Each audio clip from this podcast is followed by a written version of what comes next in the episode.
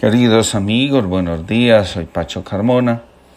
Quiero compartir con ustedes la reflexión del día de hoy titulada La sabiduría de un escriba. Los seres humanos podemos conectarnos los unos con los otros a través de dos formas.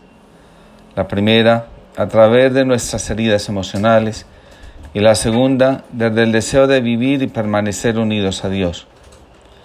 En la primera forma, nos encontramos para formar comunidad los que estamos aferrados al ego, es decir, los que se aferran como modo de vida a la división, a la rivalidad, al miedo, al afán de poseer, al dolor y al sufrimiento. Es un mundo marcado profundamente por la desvalorización y el afán de sentirnos superiores a los demás. Algunos llaman a este mundo el lugar de la inconsciencia. Aquí se vive desconectado de la verdadera esencia. La segunda forma, el deseo de vivir y permanecer unidos a Dios, es también conocido como el mundo de la conciencia, del despertar, de la reconciliación y de la sanación. Aquí prima el deseo de ser uno mismo y seguir el destino que se vislumbra cuando se deja atrás la falsa personalidad del ego. En este mundo priman la purificación, el autoconocimiento, la generosidad, la entrega, la renuncia, entre otros. Es un camino lento y en ocasiones bastante difícil. En el libro del profeta Isaías se encuentra la siguiente expresión. Cuando tropieces con la falta, en lugar de hundirte en el dolor y en el temor de que el Señor te abandonará, Aférrate a la promesa del Señor, una promesa que nunca cambia ni, ni falla, que te dice, te amaré por siempre. Curaré su deslealtad, dice el Señor. Los amaré generosamente, porque mi ira se apartó de ellos. Seré para Israel como el rocío, florecerá como el lirio. El amor del Señor nos cura de nuestras heridas y nos hace florecer y reverdecer.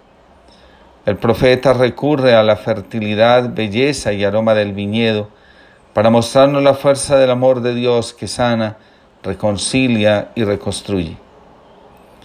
La grandeza o pequeñez de una persona se revela por los ideales que persigue.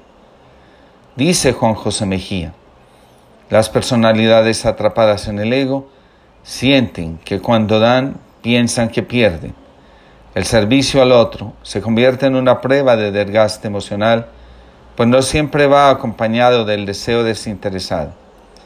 El recuerdo de las heridas emocionales que nos une a los otros se convierte en un obstáculo para dar expresión al verdadero amor.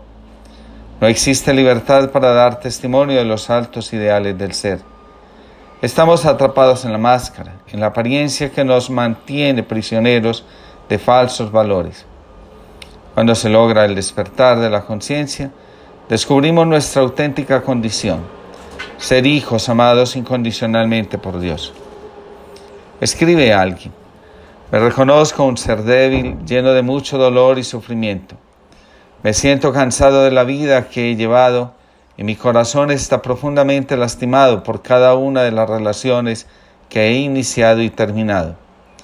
Estoy tan lejos de Dios como de mí mismo. La soledad es mi refugio y el alcohol mi mejor compañía. Todo el tiempo fantaseo con la llegada de un amor que me cure. Nunca llega. Al contrario, el amor se marcha por la puerta del servicio de mi apartamento.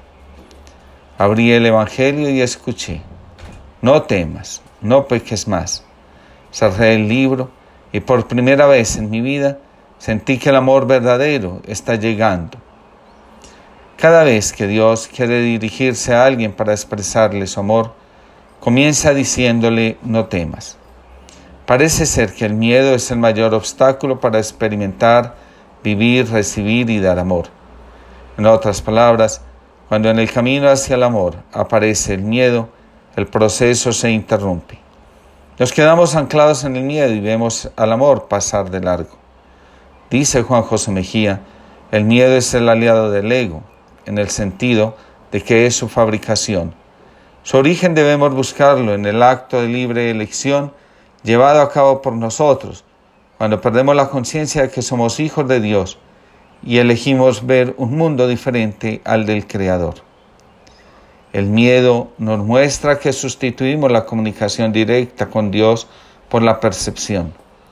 Nos vamos quedando en el afán de individuarnos, de ser nosotros mismos y mantenernos separados de Dios, en las ideas que la mente crea sobre Dios en lugar de la conciencia de lo que Él es y de lo que nosotros somos.